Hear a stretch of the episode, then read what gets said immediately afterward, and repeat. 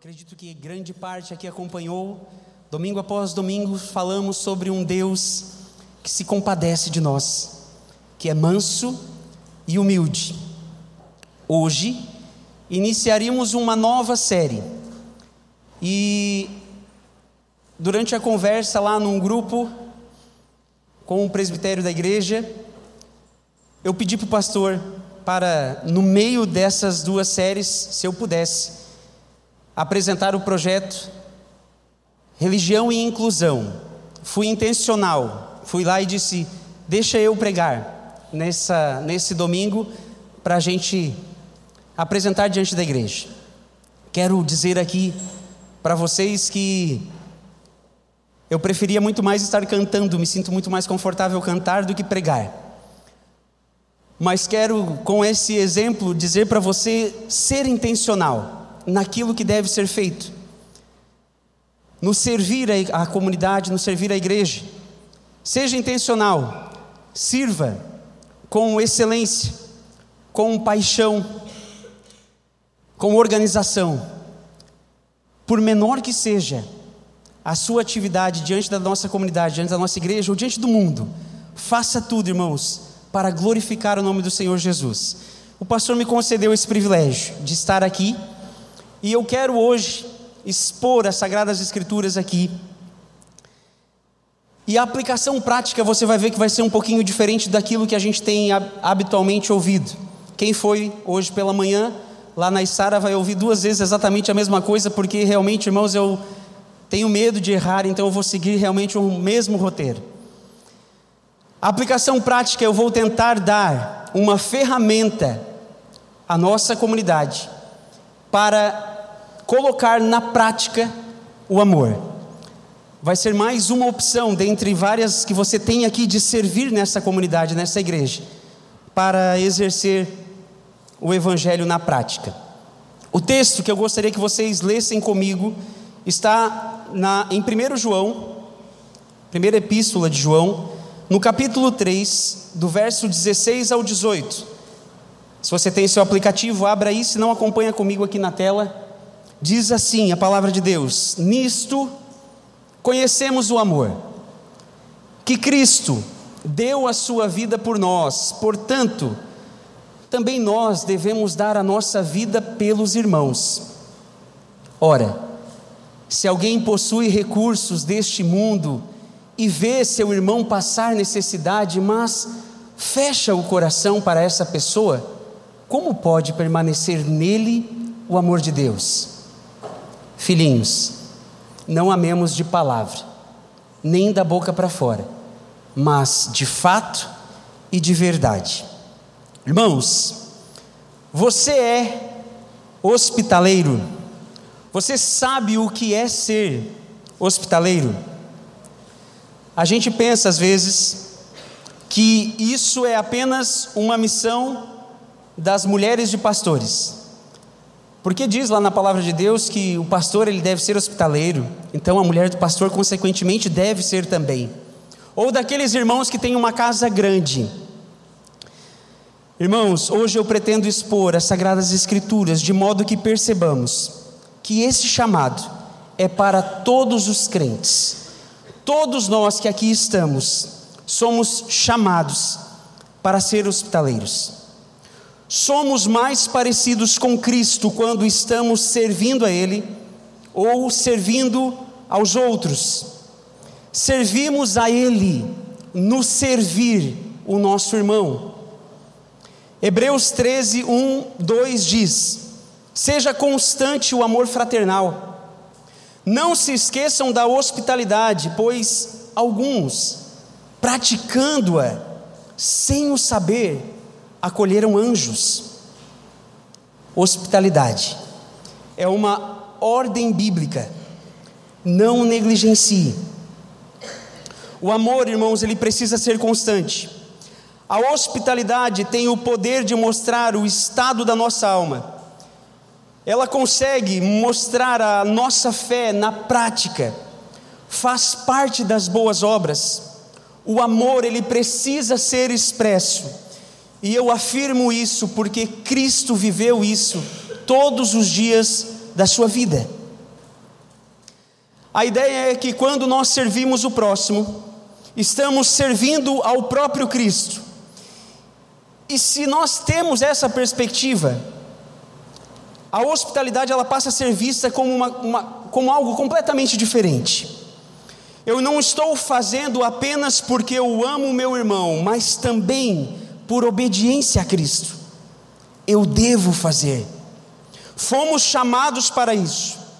A hospitalidade, ela vai inclusive mostrar como está o nosso coração, irmãos, em relação aos nossos bens. Eu te pergunto: você é dono daquilo que Deus lhe deu ou você é um mordomo? Um mordomo fiel. A avareza, ela demonstra a ruína das nossas almas. O que diz o grande mandamento, meus irmãos? Amarás o Senhor teu Deus sobre todas as coisas e ao teu próximo como a ti mesmo. E aqui, alguns irmãos conseguem interpretar esse texto afirmando que nós precisamos melhorar o nosso amor próprio. Não, não é isso.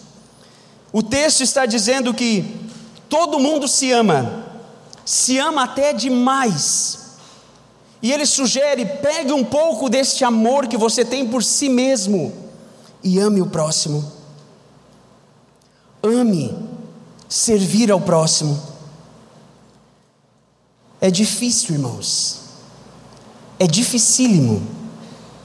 Nós vamos talvez morrer tentando. Há uma diversidade de textos. Falei isso hoje de manhã e repito, lá no escritório onde trabalha, trabalho com a Larissa. Perguntei que, vou, que texto que eu vou usar para falar sobre hospitalidade. E quando eu fui procurar, irmãos, há muitos textos na Bíblia que falam sobre ser hospitaleiro. E eu sugiro aqui que os irmãos façam uma pesquisa sobre esse assunto, porque se ele aparece muitas e muitas vezes, há algo importante que o Senhor quer revelar a nós sobre hospitalidade. Há necessidade de sermos hospitaleiros. Isso prova o quão importante é este assunto. Como, Tiago, que a hospitalidade ela pode ser exercida? Nós precisamos entender, irmãos. Talvez tenha alguns aqui dizendo, né, para si mesmo, mas eu sou hospitaleiro. Todo sábado eu recebo uma galera lá em casa. A minha família é sempre convidada para os almoços de domingo. Irmãos, isso não é hospitalidade, tem outro nome. Isso é entretenimento. Isso é gostoso de fazer. Hospitalidade é diferente. São pessoas que não são do meu ciclo. São pessoas que eu não costumo falar. São pessoas que eu preciso ser intencional para chamar para perto são pessoas que eu preciso amar. Algumas outras pessoas, talvez aqui, vão reclamar que a igreja é feita de panelinhas. Eu não vejo nada de errado nisso, irmãos. Nós nos reunimos mesmo por afinidades. Vão existir sempre pequenos grupos, mas essa igreja ela tem que perceber que esse grupo que se relaciona tão bem, tem que estar atento aos que estão de fora, aos que estão olhando e talvez desejando estar ali no meio. Não tem problema em ter panelinha, desde que essa panela aumente cada vez mais, desde que aqueles que estão inseridos nela estejam preocupados em amar o próximo, em ser hospitaleiro. E já que vamos falar sobre hospitalidade, não há um dia melhor, irmãos, diante da igreja para falar sobre esse projeto, do qual eu vou dirigir junto com alguns irmãos aqui na nossa igreja. Inclusão e religião. Projeto que visa preparar a nossa igreja para acolher famílias especiais, sendo hospitaleiros. O termo hospitalidade tem por sinônimo o ato de acolher, hospedar, dar boa acolhida, um tratamento afável, um ato gentil, atos de amor. No grego, hospitium, perdoe-me aí os estudantes se é, não é essa a pronúncia, estou lendo exatamente como está escrito. É traduzido como um direito divino, um direito divino de todos os hóspedes, um direito, irmãos. Ao hospedeiro, um dever divino, um dever. Chamo a atenção da nossa comunidade, de todos que aqui estão, já que nós buscamos ser uma igreja que glorifica a Deus através da pregação fiel das Escrituras, devemos amar.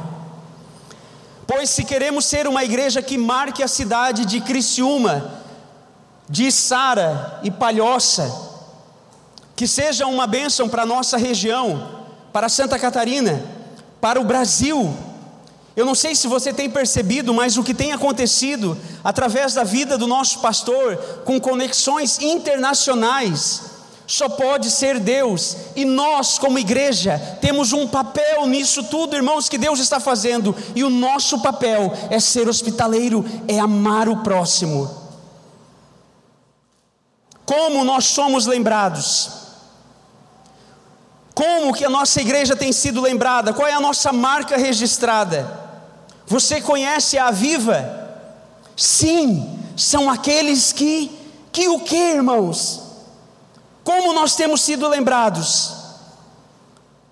Qual é a nossa marca registrada? Como nós somos citados? Se nós formos reconhecidos como uma igreja, aquela igreja que ama, que se importa, que acolhe, teremos a evidência, irmãos, de uma igreja cheia do Espírito Santo, uma igreja que certamente é apaixonada por Jesus Cristo. A nossa igreja, ela busca conhecimento constante, e glória a Deus por isso. Somos zelosos no ensino. O nosso ministério infantil aqui, eu falo isso com propriedade, é prova viva disso. O grupo pastoral da nossa igreja luta para expor as Escrituras, porém, a Bíblia diz que o conhecimento sem amor ensoberbece. Eu contextualizo isso na interpretação de 1 Coríntios, no capítulo 8 e no verso 1, se você tem dúvida do que estou falando. O conhecimento sem amor ensoberbece. Há um chamado para nós, nós devemos amar. Contextualizando o texto que lemos, irmãos, Embora a cultura secular ela defina o amor como um sentimento entre duas pessoas, uma paixão às vezes passageira é tida como amor, é interpretada como amor, e o confunde até mesmo com uma ansiedade. As escrituras definem o amor a partir de um conceito derivado de um compromisso com o nosso Senhor e principalmente da aliança dele para conosco isso é amor. É nisso que nós devemos crer. Quando Paulo afirma que nada pode nos separar do amor de Deus que está em Cristo Jesus, entendemos que o amor é firmado numa aliança que jamais pode ser quebrada. O amor de Deus é inviolável. Ao olharmos, irmãos, ao capítulo, aos capítulos anteriores de 1 João, nós conseguimos perceber a direção que o falso ensino, eu sugiro que você leia em casa, 1 João capítulo 1, 2 e 3, para você entender por que, que João estava falando aquilo. No capítulo 1, vemos que o falso ensino é capaz de desconstruir, desorientando a nossa comunhão com Deus. Se temos um conceito equivocado a respeito de Deus, se não o conhecermos a partir das Escrituras, a nossa comunhão pode estar profundamente afetada. Muitos ali, para a igreja que João estava escrevendo, afirmavam ter comunhão com Deus, mas permaneciam em caminhos de pecado. João então os alerta no capítulo 1: vocês estão enganados. Não é possível se relacionar com Deus e continuar andando nas trevas. A comunhão com Deus exige o afastamento do pecado. No capítulo 2, nós vemos outra situação, fruto também de falsos ensinos. Percebemos que a comunhão entre os irmãos estava afetada. No capítulo 1, então, a comunhão entre os irmãos e Deus estava afetada. No capítulo 2, João vai alertar que a comunhão entre os irmãos tem algo errado também acontecendo. João relembra o dever que temos em amar os nossos irmãos, cuidando deles. O amor precisa ser demonstrado. Ele não é apenas um conceito, ele não é apenas um sentimento, ele é também uma ação prática. Eu entendo o que Deus fez por mim, e porque eu entendo, eu correspondo em gratidão. Meus irmãos, nós precisamos amar o próximo. Chegamos no capítulo 3, de onde nós lemos. Aqui nós vamos ver a diferença entre os filhos de Deus e os filhos do diabo. Os filhos de Deus praticam a justiça, amam uns aos outros, amam os seus irmãos, influenciados pelo amor de Deus por nós, nós amamos os nossos irmãos. O amor implica em obediência, não apenas em sentimentos. Os filhos de Deus escolhem amar, preferem amar, lutam contra os seus sentimentos influenciados pelo pecado, para andarem em conformidade ao modelo expresso por Jesus Cristo. Jesus amou aqueles que o odiaram. Jesus entregou a sua vida por aqueles que estavam mortos espiritualmente. Irmãos, nunca houve interesse da nossa parte para com Ele, nunca houve afeição alguma da tua parte para com Deus, nós estávamos mortos, mesmo assim, Ele nos amou, mesmo assim, Ele nos resgatou.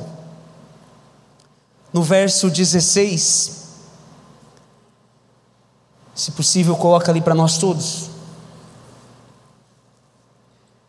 Nisto conhecemos o amor, que Cristo deu a sua vida por nós, portanto, também nós devemos dar a nossa vida por nossos irmãos.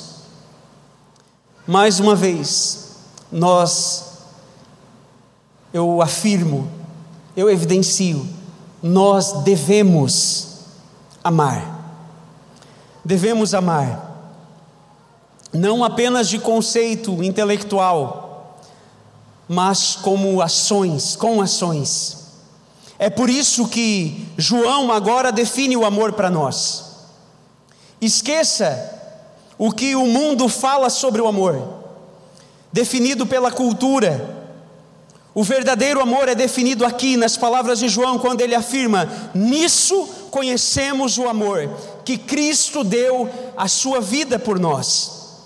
O Filho de Deus, ele veio ao mundo deixando toda a sua glória, como homem, como servo, padeceu entre nós, sofreu, ele foi crucificado, humilhado Jesus foi a maior expressão do amor de Deus por cada um de nós. Ele estava numa cruz, o Deus encarnado sofrendo na mão de pecadores, por amor, irmãos, a mim e a você. Nisso consiste o amor. Nisso consiste o amor. Tudo que talvez você tenha na sua cabeça, fora isso, exclua nesse momento o amor é expresso na obra redentora da cruz. Ele aceitou essa missão porque Deus estava provando ao mundo o seu amor, um amor que transcende, um amor puro, sem igual, imensurável. Aqui nesse trecho nós temos a definição máxima do amor, e é essa definição, irmãos, que deve controlar a nossa caminhada, que deve moldar os nossos comportamentos. No século XIX, tem aqui um hino que a igreja cantava. Irmão, será que, abrindo um parênteses aqui, será que daqui a 100 anos vão lembrar do que nós cantávamos aqui, como igreja? Século XIX, era a igreja, reunida assim como hoje, talvez não com tanta parafernália, mas simples. Os irmãos cantavam esse hino, escrito por Havergal, acredito que seja essa a pronúncia. Morri na cruz por ti, foi para te livrar, o meu sangue ali verti, e posso te salvar. Morri, morri na cruz por ti. E essa estrofe termina com uma pergunta: Que fazes tu por mim? João tem uma resposta: devemos entregar a vida por nossos irmãos. Eu vou repetir. Devemos, não é uma sugestão, é um dever, entregar a nossa vida por nossos irmãos. É um dever. Não precisamos esperar brotar um sentimento em nossos corações também não devemos esperar que alguém faça algo que agrade o meu coração, para então eu corresponder. Não, irmãos, é um dever, com base no fato de Cristo ter dado a sua vida por nós. Quando a honra do nome de Deus, o crescimento da igreja e a necessidade do povo exigem que amemos exige, irmãos, que amemos os nossos irmãos, nós devemos mostrar o nosso amor a qualquer preço. E o que o texto sugere é até o ponto de talvez termos que arriscar as nossas vidas, nos entregando por amor. Eu acho que a gente não entende isso. Eu não entendo às vezes isso, irmãos. E talvez nós vamos morrer tentando buscar entender a suma do que nós lemos é que o nosso amor é provado quando nós transferimos para os nossos irmãos o amor para conosco mesmo, de modo que cada um de nós, de certa maneira, esquece de si mesmo e busque o bem do outro. É claro que nós estamos longe de ser parecidos com Cristo, de ser igual a Cristo, longe demais. Mas o que o texto está sugerindo é que nós venhamos imitá-lo. Pois ainda, irmãos, que nós não venhamos alcançar, é preciso que nós sigamos os passos do nosso Senhor, do nosso Mestre. É necessário. Lembra ainda que João está escrevendo isso daqui para golpear a fútil vanglória dos hipócritas, os quais aqui, ele estava escrevendo isso para aquela igreja, os irmãos estavam se gabando de ter fé em Cristo, mas não tinham amor fraternal, não amavam uns aos outros. O apóstolo deixa claro que, a não ser que o amor prevaleça em nossos corações, não temos nenhuma conexão com Cristo se nós não amamos o nosso irmão, como poderemos amar Cristo? O que você tem feito, meu irmão? Você tem demonstrado amor ao próximo?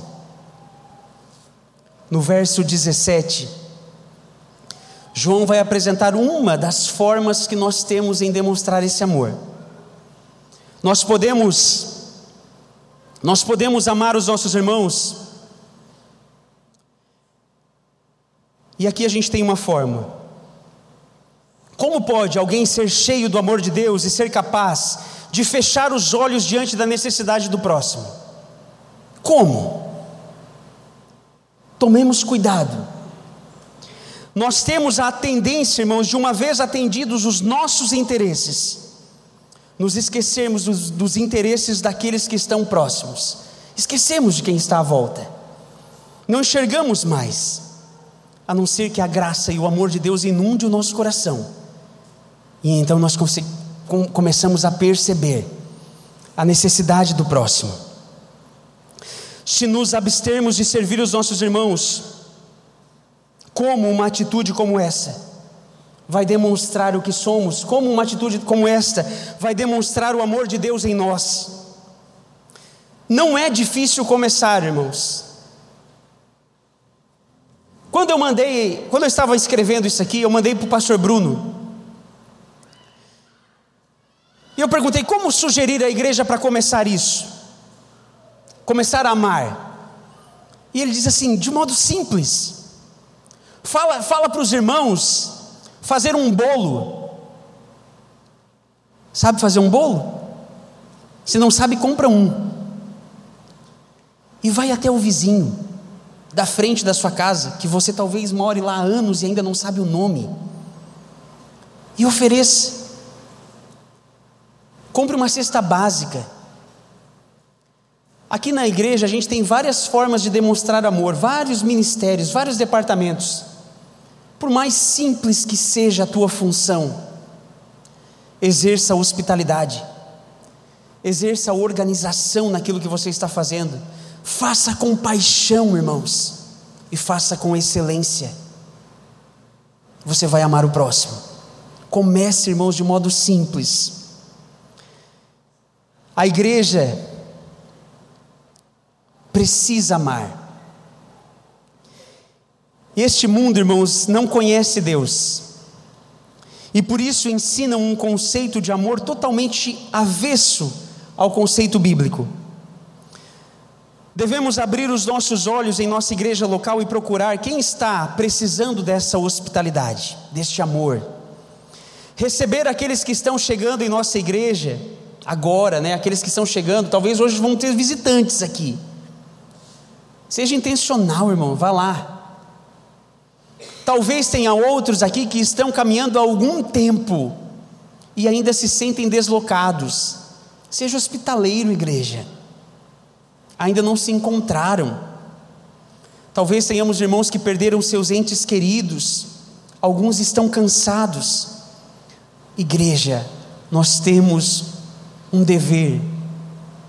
Ame, expresse isso. Precisamos conhecer a Deus, saber quem é Deus, é o princípio da obediência. Nós não vamos obedecer se nós não, conhece, não o conhecermos. A cruz de Cristo, meus irmãos, ela nunca foi um acidente, ela sempre existiu no amor de Deus por nós.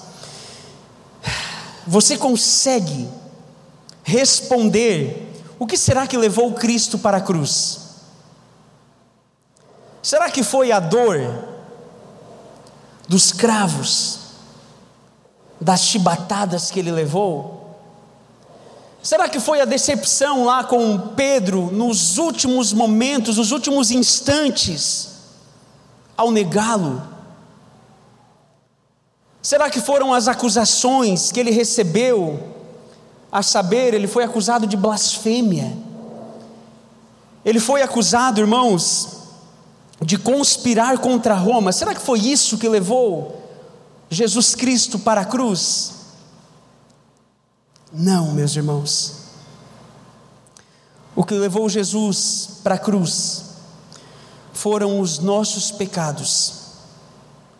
Quem levou Jesus à morte foi você foi eu, fomos nós. Na cruz, Ele pagou sozinho por cada um de nós, cada um dos nossos pecados. Ele suportou a ira santa de Deus, Ele se fez nosso substituto. É um amor absurdo, E é importante deixar claro aqui que enquanto você não entender que foi o seu pecado que levou Jesus para a cruz, cruz, talvez você não vai entender o que é redenção. Foram os nossos pecados. Este mundo ele vai definir o amor como uma liberdade pessoal para fazer, falar ou decidir a favor de qualquer experiência que nos dê satisfação ou prazer. Se estou feliz é o que importa. E isso independente do que a Bíblia diz, independente do que pensa o Senhor. Como igreja, nós temos a oportunidade de proclamar o verdadeiro amor, a hospitalidade, de acordo com a palavra de Deus diante do mundo, e isso é um dever nosso. A você que está me ouvindo, talvez, vendo esse vídeo, creia nessa palavra. Aos que estamos, estão aqui, creiam que Deus muito nos amou através de seu Filho. É através de Cristo que a nossa vida é completamente transformada. E quando transformados, irmãos, por esta graça salvífica, nós então somos habilitados pelo Espírito Santo a exercer o amor e a hospitalidade, amando os nossos irmãos. Hoje, pela graça e misericórdia de Deus, damos início a um projeto. Eu prometo não chorar porque eu já chorei demais de manhã. Ao expor esse projeto. Nós damos início a um projeto chamado Inclusão e Religião em nossas igrejas. E eu quero, irmãos, de forma breve, prometo ser breve, dar uma visão bíblica sobre o autismo, que é apenas uma faceta das várias dificuldades que famílias especiais podem estar passando. Quero citar aqui esse projeto magnífico que acontece de forma tão simples, aqui no canto. Projeto de Libras que iniciou na nossa igreja. Eu tenho certeza que o pequeno Davi nunca se sentiu tão amado quando começou a olhar para o lado, nas terças-feiras, por exemplo, e ver irmãos talvez fazendo gestos errados ainda, mas cheios de amor em querer servir Ele. E assim como esse projeto, irmãos, de, de forma tão simples tem alcançado e tem tem um efeito maravilhoso na nossa comunidade. Outras pessoas precisam ser acolhidas, precisam ser amadas. Eu não vou dar informações técnicas sobre o autismo, não será esse meu objetivo, não sou médico. Mas eu quero compartilhar com vocês a minha experiência como pai de uma criança autista. A minha Eva representando agora todos os autistas, é parte da Aviva. A minha filha é herdeira da mesma promessa, é alvo da mesma graça e amor. A Eva faz parte desta comunidade, assim como qualquer outra criança especial que o Senhor vai nos permitir acolher. No entanto, irmãos, ela não consegue estar aqui. Às vezes eu não consigo estar aqui. A minha esposa não consegue estar aqui. Faz três cultos que a Thaís não consegue vir. A nossa família não consegue. E talvez vocês esperem que eu apresente agora um texto bíblico sobre como eu devo lidar com os desafios que o autismo trouxe para minha casa. Mas eu afirmo, irmãos, que a palavra autismo nem existe na Bíblia. Já procurei. Não existe. Mas a Bíblia afirma que todos nós, lá no livro de Gênesis, fomos criados à imagem e semelhança de Deus. A vida criada por Deus, gozada e perfeita, em perfeita harmonia entre Criador e criatura. Mas o homem, e você conhece toda a história, decide se rebelar contra Deus, decidem então viver a parte de Deus. O pecado entra na humanidade. E esse pecado não só apresenta consequências teológicas, nos afastando de Deus, mas também psicológicas. Pois acabávamos de perder o referencial eterno, passamos a ter problemas sociológicos, relacionais, colhemos problemas de todas as ordens, consequências físicas e intelectuais. Uma deficiência física uma necessidade intelectual, são formas então, e agora eu consigo ver o autismo na, na Sagrada Escritura, são formas evidentes do efeito da queda que experimentamos, que toda raça humana experimenta. Alguns de forma mais evidente, outros nem tanto. Mas eu quero dizer se tem algum pai e mãe aqui especial a Escritura nos traz esperança. Se essa história findasse aqui, eu afirmo para vocês que eu seria o pai mais infeliz deste mundo. Mas a esperança que a Bíblia nos traz não é uma esperança vazia.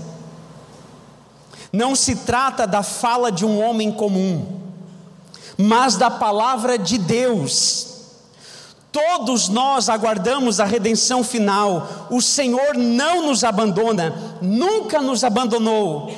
O próprio relato da queda é seguido de uma promessa. O descendente de uma mulher pisaria na cabeça da serpente.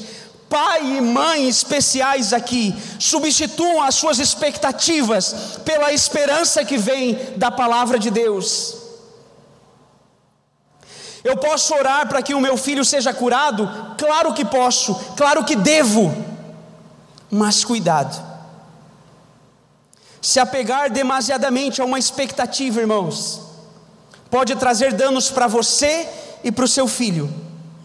Deus é poderoso para fazer qualquer coisa, claro que sim, mas Ele faz o que é bom, perfeito e agradável aos seus olhos, justos e santos, diferente dos nossos. Eu louvo a Deus por ter conhecido essa igreja e ter entendido isso, e que possamos espalhar isso.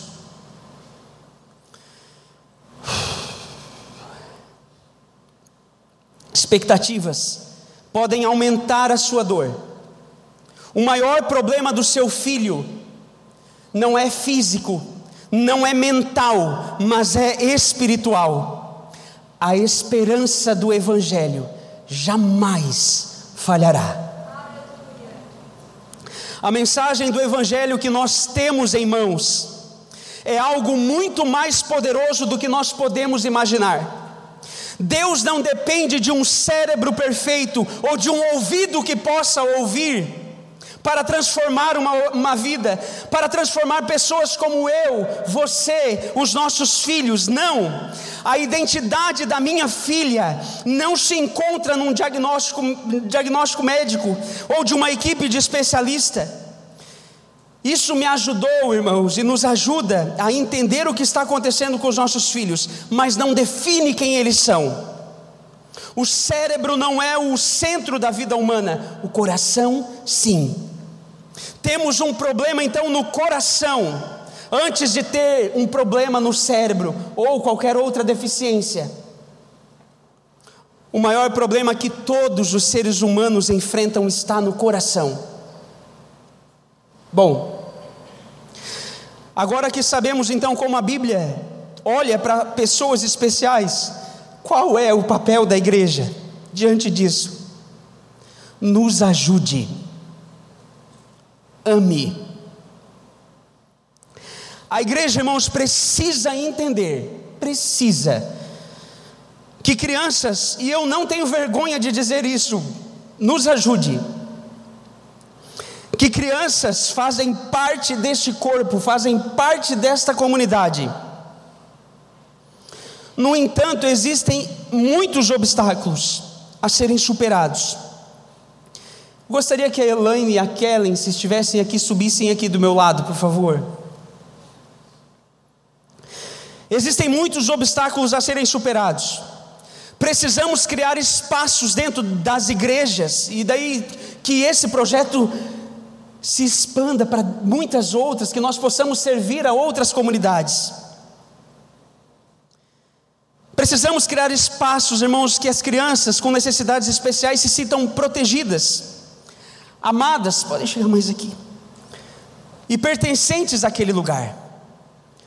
Podemos ser reconhecidos como uma igreja que aprendeu a cuidar e amar de crianças especiais, e assim alcançar famílias isoladas e sofredoras. Muitas pessoas, às vezes sem conhecimento, falam palavras, irmãos, inúteis. E eu quero relatar isso aqui como aprendizado. E eu vou usar a palavra ignorante no sentido de da pessoa não saber o que fazer. Às vezes tem gente que não sabe o que fazer diante da Eva, não sabe se brinca, não sabe se fala, não sabe se faz carinho. Certa vez, depois de ter trabalhado uma tarde inteira para trazer a minha filha para este lugar, porque quando eu falo vamos na igreja, ela diz eu quero dormir, e ela tem aversão a este lugar. E depois de muito ter trabalhado, vamos à igreja, arrumei ela toda como minha boneca. Ao chegar aqui, um irmão muito amado chegou no, nas bochechas dela, Eva tem aversão a toque, mas ninguém sabe. E ele apertou a bochecha dela ela teve uma crise. Eu quero ir embora. E ela me olha desesperado. E eu fico desesperado. As pessoas não sabem o que fazer. O que nós queremos propor, irmãos? Aquela é a nossa irmã dessa comunidade está diante desse projeto lá na Viva no campus de Sara. A Elaine é uma bênção na nossa comunidade uma das envolvidas, uma, uma das secretárias, acredito, conselheiras, conselheiras a nível nacional da ONDA, uma ONG que vai nos auxiliar nesse, nesse processo. Que processo? Pessoas que desejam amar e que querem ser capacitadas, orientadas biblicamente, inclusive, a acolher famílias atípicas nós faremos um grupo. Eu não sei se vocês sabem, mas nós já tivemos cinco crianças autistas aqui dentro da nossa igreja, com a minha filha. Minha filha é uma das que não vem mais. Outros três eu tenho conhecimento que também não vi mais. Eles ainda fazem parte da nossa comunidade. Eu faço um convite, irmãos, entre outros todos, né? Precisamos de mais gente na Libras. Precisamos de mais gente se voluntariando em várias áreas. A integração, por exemplo. Se você deseja ser capacitado e orientado, nos procure. No final, eu gostaria, meninas, que vocês estivessem aqui também. E se você deseja servir nesse ministério, demonstrando na prática o que ouvimos aqui, amando o nosso irmão, nos procure. Eu gostaria de chamar o Dudu aqui para orar por, pelo início desse projeto de chamar a banda também, para na sequência a igreja toda estar orando e que o Senhor seja glorificado em todas as coisas. Amém, Jesus. Senhor, o Senhor enviou o teu filho, Pai, para morrer por nós, pelo teu grande e infinito amor. Ajuda-nos, Senhor, a ser mais hospitaleiros. Ajuda-nos, Senhor, a demonstrar esse amor, como o pastor Tiago falou. Ajuda-nos, Senhor, a ser intencionais em tudo que a gente faz. Põe a tua potente e poderosa mão, Senhor, nesse projeto, porque nós sabemos que o Senhor está conduzindo essas coisas. Ajuda a mais famílias, Senhor, se engajarem em todas as causas que o Senhor tem nos apresentado E nesse momento nós pedimos em especial por esse novo projeto, Senhor. Por favor, louvamos a Ti, Deus, pela vida dessas crianças abençoadas que o Senhor enviou para caminhar conosco. E é só por elas, Jesus, que esses projetos têm sido apresentados, como o projeto de Libras. Por favor, Cristo Jesus, envia então ceifeiros, Senhor, envia pessoas para servir nesses projetos. Envia, Senhor, pessoas com o coração disposto, Pai, a servir com muito amor, Jesus. E que a nossa igreja lá fora seja conhecida por uma igreja que ama, seja conhecida por uma igreja que te adora, que serve na comunidade. Ajuda-nos, Jesus. Tem misericórdia de nós, da nossa preguiça, do nosso cansaço. Fortalece a tua igreja, Senhor. Fortalece a vida desse homem que tanto precisa de ti, Pai, tanto trabalha para ti, Senhor. Dele, da casa dele, Pai. E daquelas crianças que não têm conseguido vir ao culto, Jesus, ajuda-nos, Senhor, a acolhê-las, a recebê-las de maneira adequada e correta, Senhor. Nós temos sim muito interesse, Jesus, em aprender sobre isso. Usa essas pessoas, Pai, essas mulheres, esse homem que está na frente desse projeto, Deus, para a glória do Teu nome, em nome de Jesus. Amém.